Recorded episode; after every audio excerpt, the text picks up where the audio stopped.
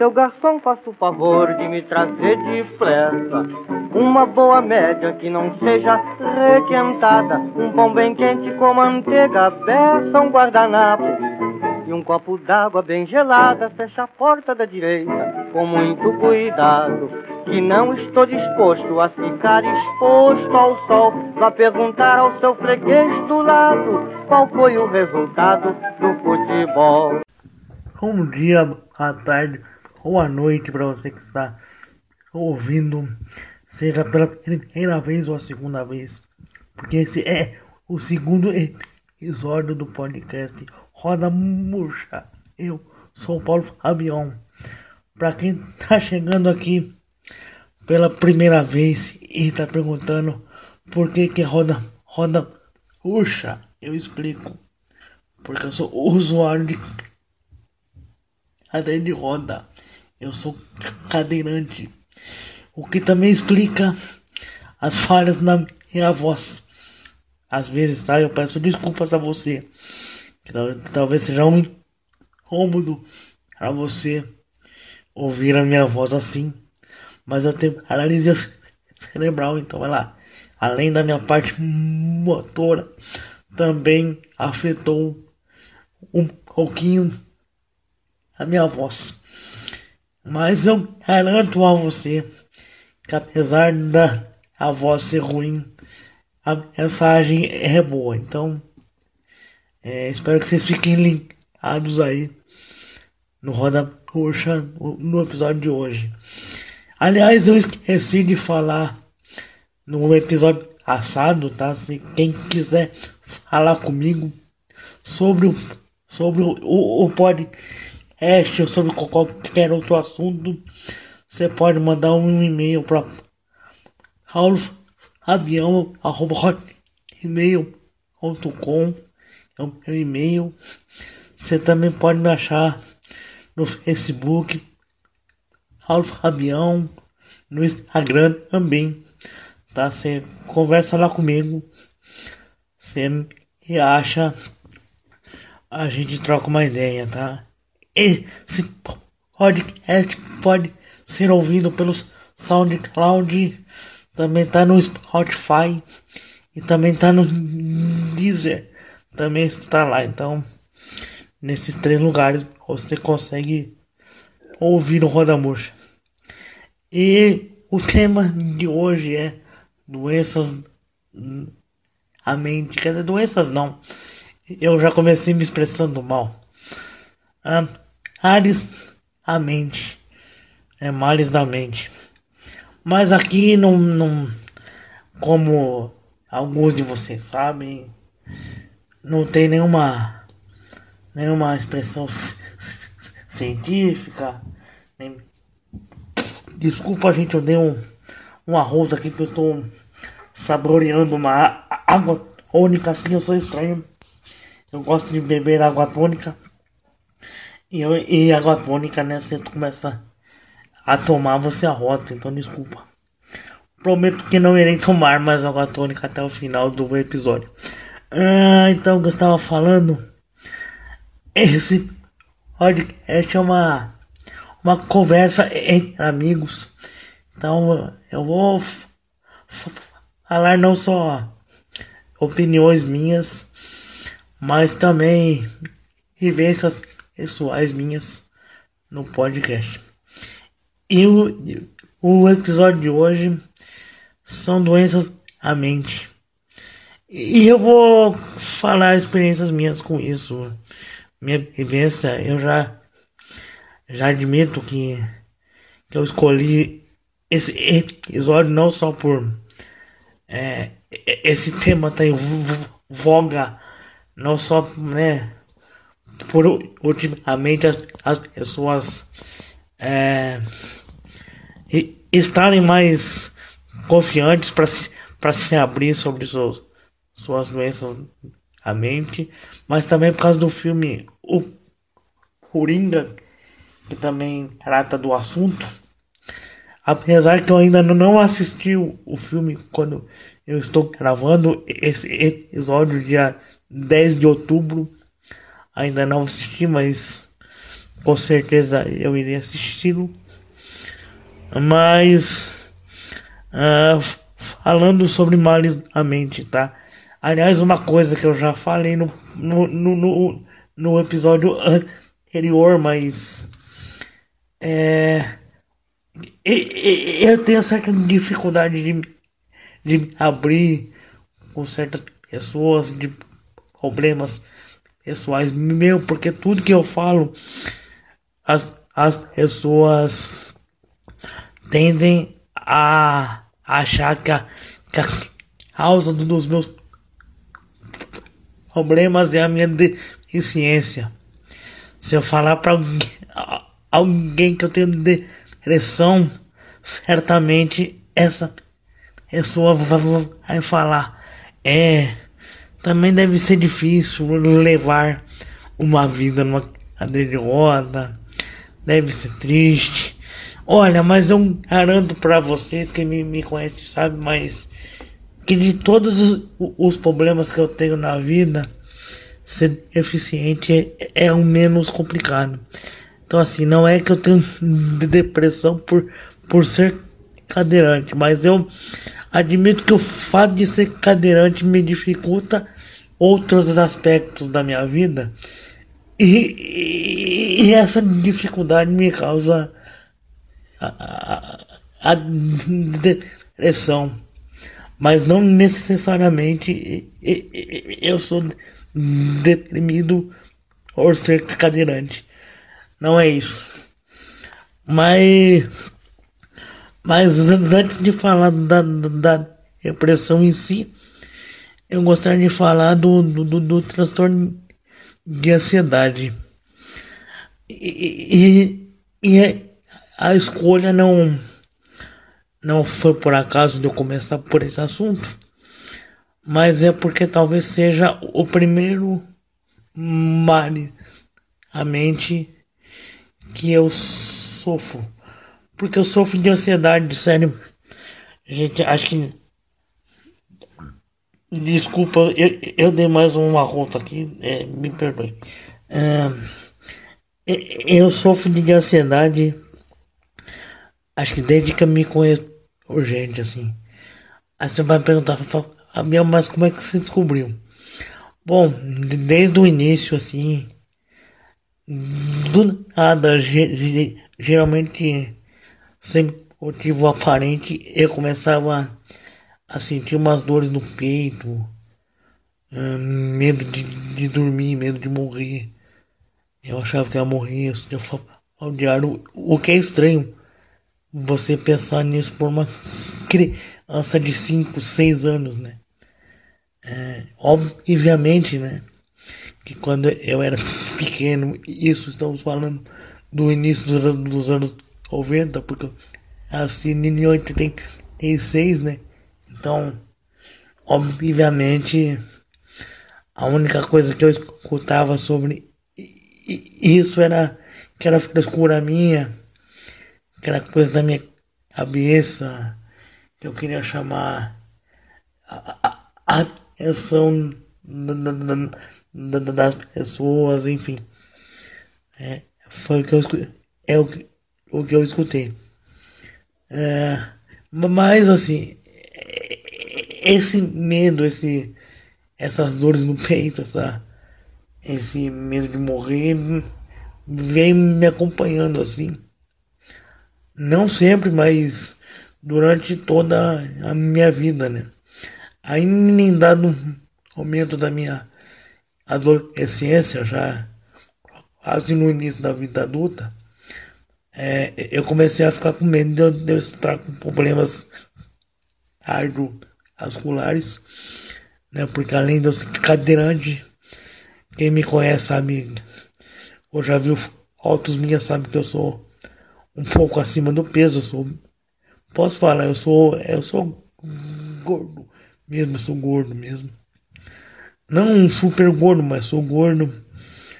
É, assim, eu tenho gênio forte também, então assim. Eu falei, ah, pelo fato de eu ser cadeirante, ser sedentário, ser obeso, uma série de, de atores, certeza que eu tenho problemas cardíacos, né? É por isso que eu sinto essas dores no peito. Mas aí eu fiz uma, uma bateria de exames. Eu fiz, eu fiz eletro, eu fiz exame de colesterol, pressão, diabetes, barará, barará, barará. Graças a Deus não, não deu nada. É, aliás, é um, um outro parênteses aqui, né? As pessoas acham que por eu ser cadeirante eu tenho saúde frágil, mas é, graças a Deus a, a, minha deficiência não afeta em nada a minha saúde. Assim, eu tenho saúde perfeita, não tomo nenhum tipo de medicamento, nem nada disso. É, então, agora voltando ao tema, eu estava falando aí, eu ainda bem não tinha nenhum problema cardíaco como eu achava. Mas aquelas dores, é, aquelas dores, aqueles falta de ar, aquele medo de morrer, continuava em mim esporad, esporadicamente, né? E, e, eu fui lidando com aquilo, fui achando estranho. É, até que certo, certo dia, já há, há poucos anos atrás, então você pode ver que eu sofri com isso quase duas décadas, sem saber do que se tratava. Eu tava vendo, acho que um documentário, não lembro. Ou uma, uma série, aquela série sessão de, de, de terapia, que agora tá com o Celton Elo, mas não era com o Celton Elo, era com o Zé Carlos Achado, que passava na GNT. E teve um dos, dos dos pacientes dele, apesar de ser uma obra de ficção, que ele é, tinha os mesmos sintomas do que os meus. Ele falava que sentia muita dor no peito, muita falta de ar, muita é, sudorese as mãos e agitação. E, só que ele ia no médico e, e não sentia, não, dá, não acusava nada. Aí foi a primeira vez na minha vida que eu escutei falar de de, de ataque de ansiedade, né? Que, aliás, para quem não sabe, né? É, ataque de ansiedade não tem nada a ver com a ansiedade que a gente tá acostumado a falar, né? Não, não é aquela ansiedade que que você fica na segunda-feira para chegar ao fim de semana. Não é aquela ansiedade que você fica para encontrar uma pessoa ou esperando, sei lá, um show, um jogo de futebol, não. Esse ataque de ansiedade é coisa muito ruim. Porque como eu já escrevi, é assim. É, é, cada um é atingido de uma forma mas ela vem geralmente com, com grande medo de morrer, você acha que tá morrendo, e vem em sintomas físicos junto a ela. A falta de ar, dor muscular, dor no peito semelhante a infarto, formigamento. É... E assim, não tem não tem hora e nem dia e nem local para dar acontecer. É, tem horas que ela vai acontecer por, por alguma motivação externa. Se você está muito agressivo com alguma coisa, está muito nervoso com alguma coisa, está ansioso de fato que alguma coisa se desenrole. Mas tem horas que ela vai dar por nada. Você vai estar tá de boa na sua casa, vai estar. Tá vai estar tá de boa com seus amigos, vai estar tá se divertindo e, e a crise de ansiedade vem. É, e assim também não tem duração certa. É, não tem duração. Existem crises de, de, ansiedade que vai durar segundos, tem crises de ansiedade que duram minutos, tem crises que se duram horas e, e tem crise que você fica o, o dia inteiro hum, com ela. Então, assim, é uma sensação ruim. E, e, e, tem crise que ela vai dar dias seguidos e vai ter, vai ter momentos que você vai estar, tá, vai ter anos que você não vai ter, mas de repente ela volta.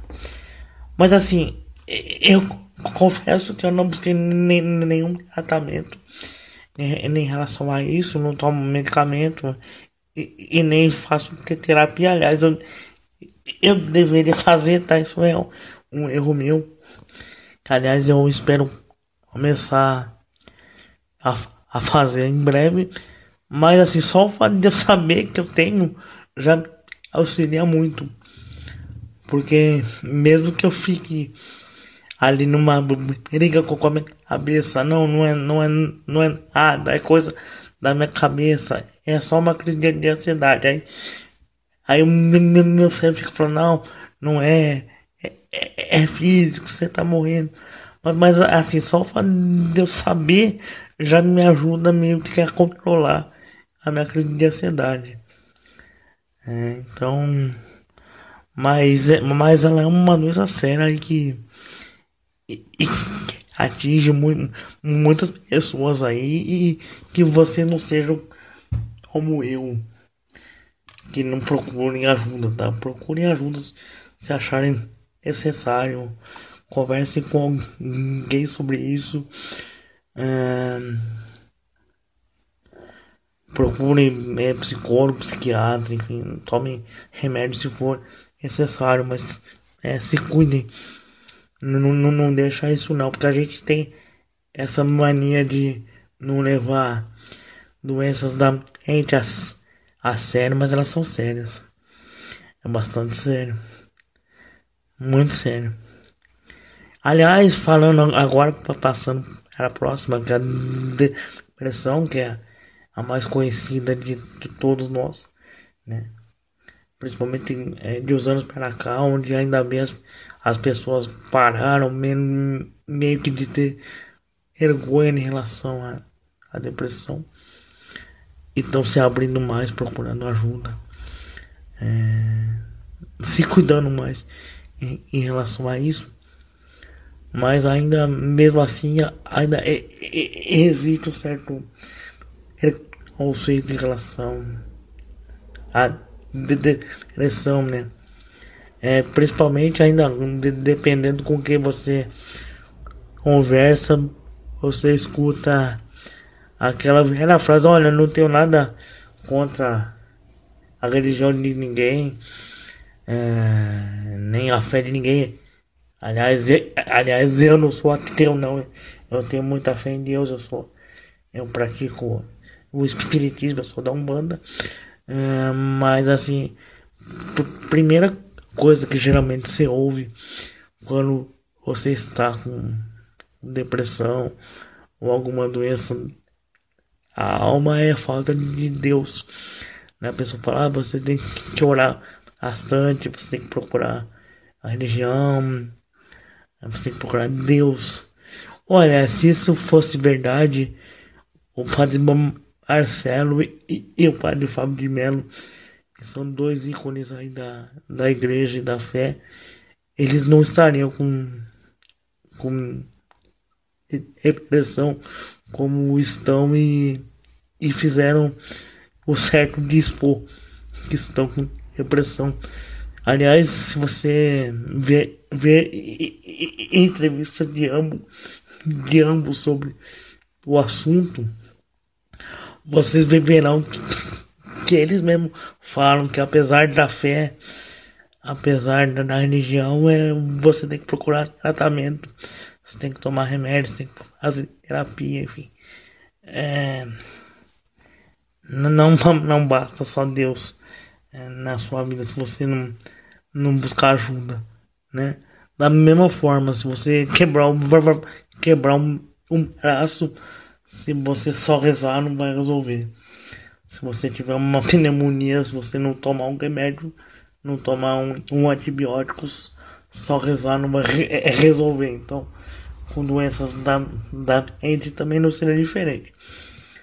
É, mas voltando a falar sobre depressão, é, a depressão foi algo que me, me, me, me aguentou há alguns anos atrás e nesse exato momento que eu estou gravando o podcast, eu estou é, num momento que, que ela esteja mais forte em mim, assim. É, estou passando por momentos muito complicados. É, e assim, é, é uma doença que você não, não, não demonstra. Porque apesar de você passar dias ruins, é, você consegue, mesmo com dificuldade, levar sua vida normal. É, você consegue sair, você consegue dar risada, você consegue se divertir, ainda que por um curto espaço de tempo, mas você consegue. Então, assim, é, é uma doença que é muito difícil para as pessoas saberem que você está. É, se você não, não contar, é, as pessoas não irão saber.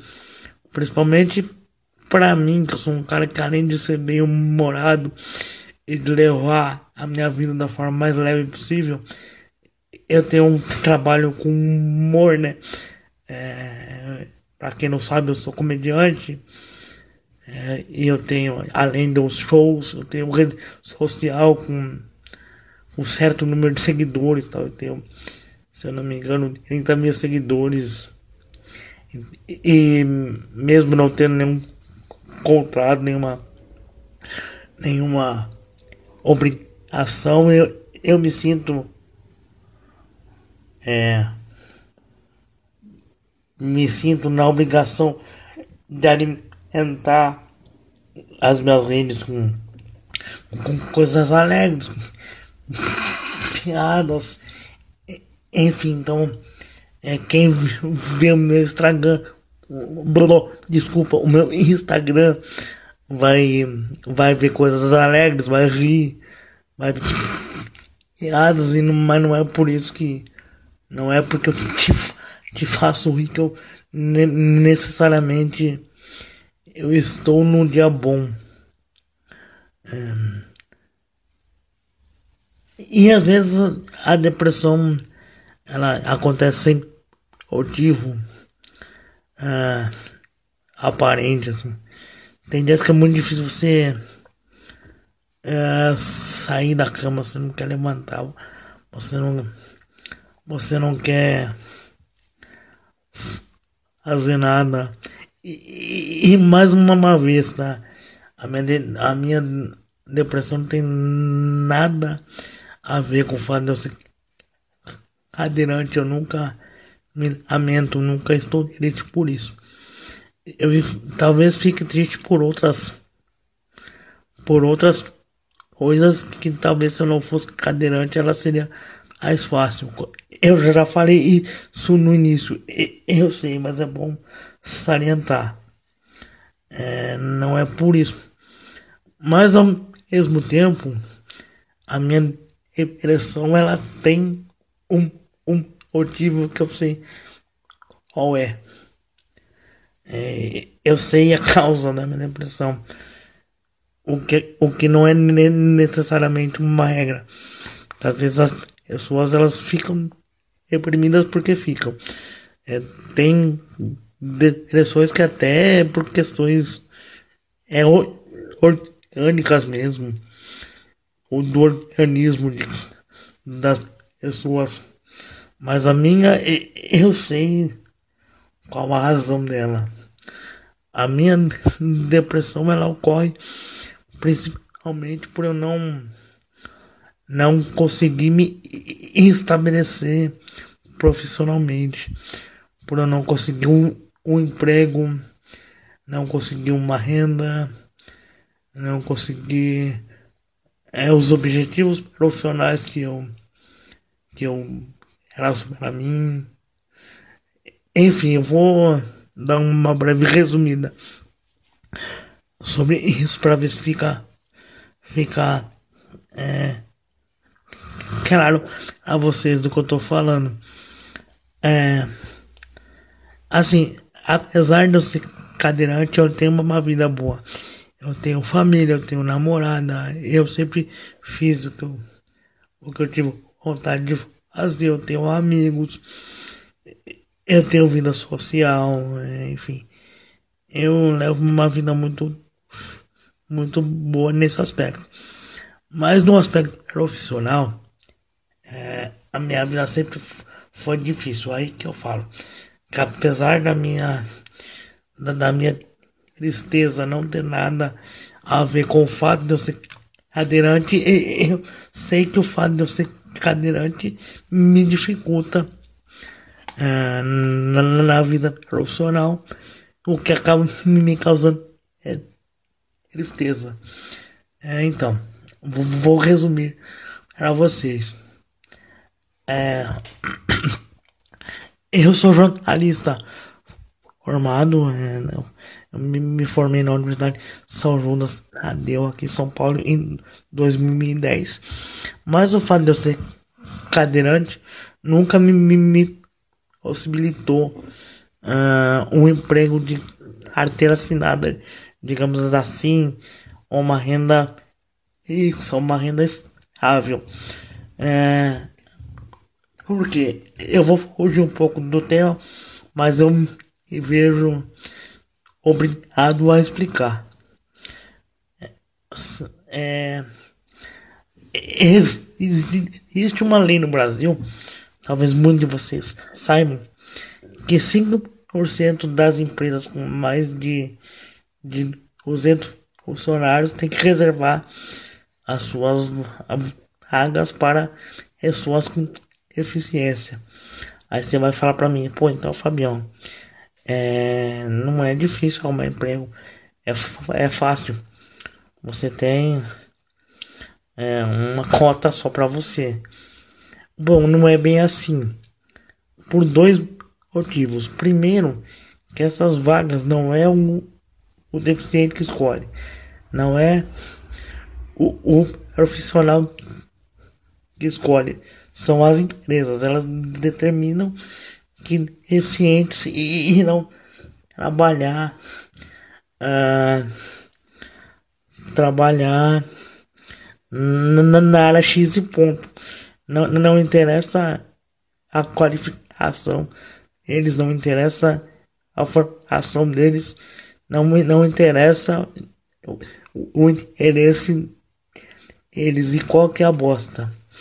Essas vagas geralmente são para os empregos mais, mais baixos, por exemplo, faxineiro, assessorista, auxiliar, almoxarifado, para trabalhar na auxiliar de cozinha. Assim, são empregos dignos, tá? É que vocês se é, fiquem tristes por isso. Não, não tô me fazendo de, de, profissão nenhuma. Não é isso.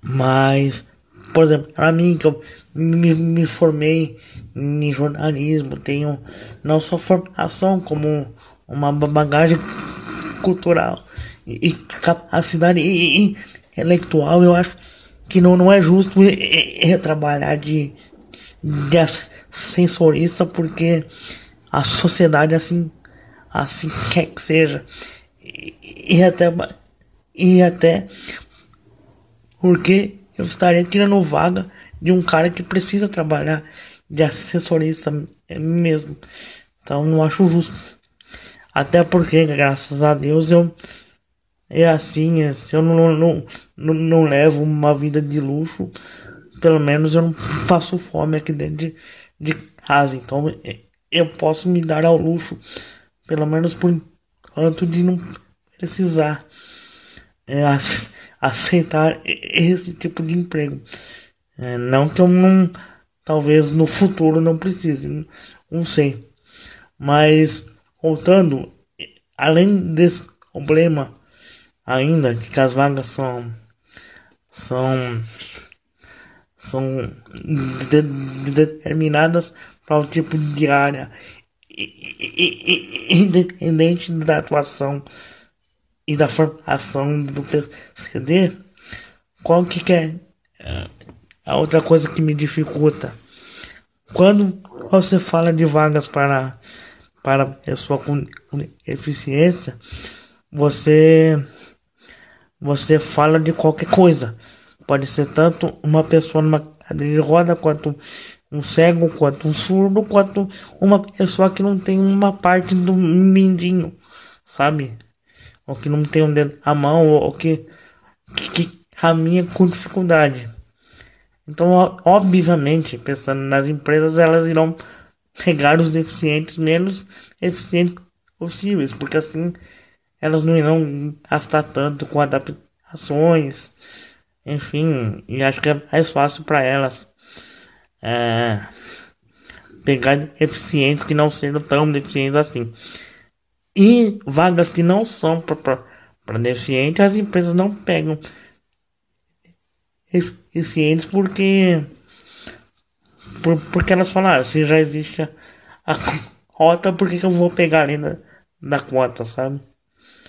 E, e fora que ainda tem o seguinte, mesmo como eu falei anteriormente das vagas serem para empregos mais baixos, às vezes eu me candidato para elas e mas eles falam, pô, você tem nível su superior, você é, é, é muito qualificado para a vaga, então eu acabo não pegando vagas de carteira assinada.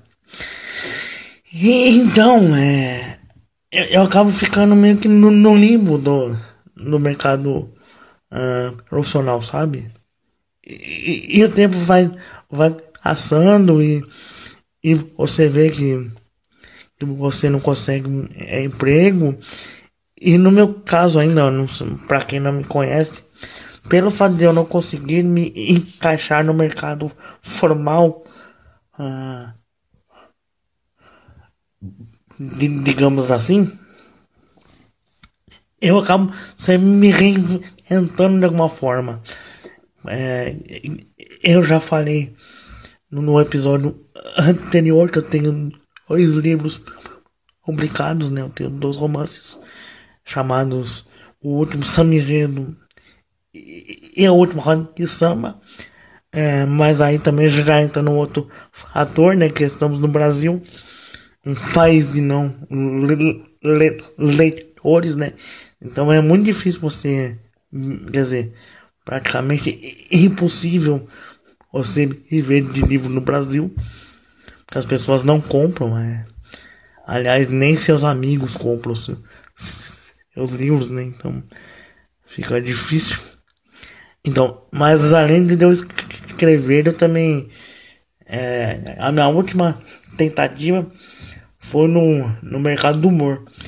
Eu, eu tenho um show de stand-up comedy é, que eu abordo principalmente essa questão do, do, do, do deficiente, as dificuldades que a gente passa, o preconceito e tal. Que não é que eu seja um mau comediante, não é isso. Aliás, eu quero falar no humor num outro, num outro episódio só, só disso, mas é, Aliás, o meu show, eu diria que foi muito bem aceito. É, não só pela minha qualidade como comediante, mas é, pelo fato de ser único, talvez, no Brasil, ser único aderente, que não, não o único que faz humor, mas o único que, que trata desse tipo de assunto. Mas para você se dar bem na carreira artística, seja ela qual for, o seu desempenho no palco, o seu desempenho como profissional não é o único não é o único fator, né? Você tem que contar com fatores aí é, externos como é, sabe, ser amigo das pessoas certas, frequentar o lugar certo, coisas que, que eu não necessariamente faço. Então, isso acaba me, me prejudicando na carreira de comediante também. Mas, mas isso é um, um assunto que eu vou aprofundar num outro episódio. É, então, o que eu estava falando, é, mas como eu não consigo é, é, me encaixar no mercado formal, eu acabo sempre me reinventando, é, seja na escrita, no humor ou outra coisa que apareça também. Eu faço samba também, eu sou compositor de samba. O é, que mais que eu já fiz? Eu já fiz muita coisa essa vida, mas é dessa coisa também de se reinventar e toda hora e, e nunca acerto também acaba me deixando muito triste, muito deprimido. O que me fez descobrir esses dias que talvez eu sofra de uma outra síndrome a mente uh, chamado síndrome de burnout. O que é síndrome de burnout? É, é a síndrome do esgotamento profissional. Talvez muitos de vocês que estejam é, é, é ouvindo sofram e, e, nem saibam. Que é, que é aquela síndrome que você é, é, é o que eu falei mesmo, é um esgotamento profissional. É quando você trabalha demais, você se esforça demais, mas acaba não tendo o reconhecimento, o resultado que você espera. É, não, não ganhe o, o, o valor que você espera. É, aí você acaba desenvolvendo a síndrome de burnout, que é, que é muito semelhante à, à depressão, mas ela é causada pelo esgotamento profissional. Aí, mas, mas, mas eu me, me perguntava sempre, porra, mas eu hum, nem, nem emprego eu tenho, como é que eu vou sofrer de síndrome de, de burnout. Bom, mas aí que tá, né? Eu não tenho um emprego, mas eu tô sempre trabalhando, a minha mente tá sempre ativa. Eu tô sempre tentando sair do buraco, seja fazendo show de humor, escrevendo textos jornalísticos, ah, escrevendo livros e, e nunca consigo o reconhecimento que eu que eu acho que eu deveria ter. É, não tenho os ganhos financeiros que eu acho que eu deveria ter. Então, querendo ou não, e isso me acaba me, me causando um esgotamento enorme, sabe? De não querer mais reinventar nada, de não querer mais fazer nada, de, de, de pensar o seguinte, é Porra, se a sociedade não quer que eu faça nada e, e toda hora eu estou fazendo alguma coisa hein? e fazendo bem feito, mas não tenho o reconhecimento esperado, por que, que eu vou continuar, sabe? Eu estou nesse momento, sabe? De pensar, por que, que eu faço show se ninguém vai? Para que, que eu escrevo livro se ninguém é, lê? Sabe? Eu estou numa fase que eu não quero fazer mais nada.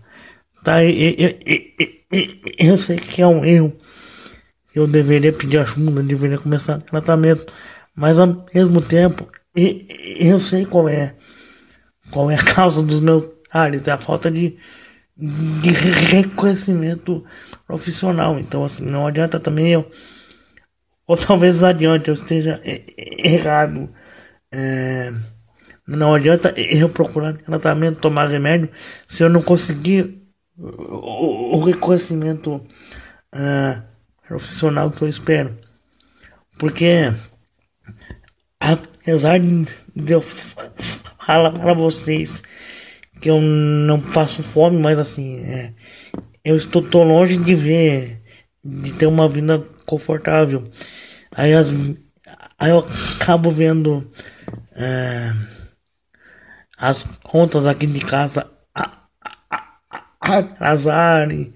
É, não, não consigo ajudar a minha mãe como eu acho que eu deveria e, e, e poderia.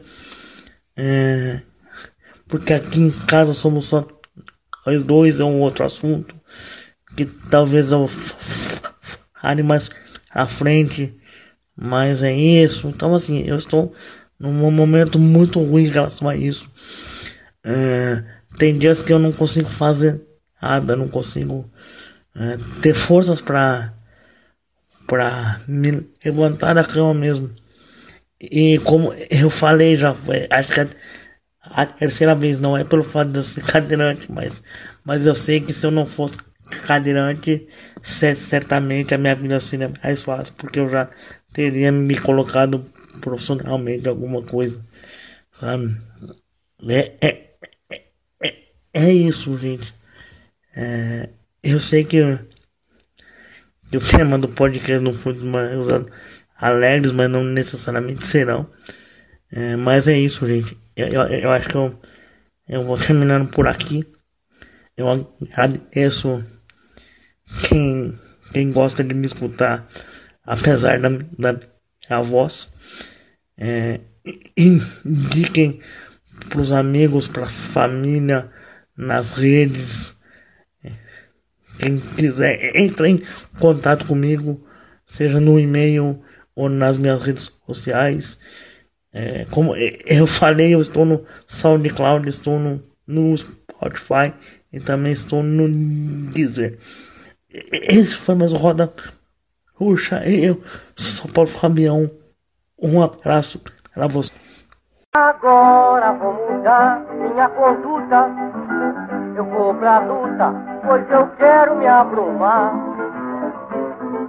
Vou tratar você com a força bruta pra poder me reabrir.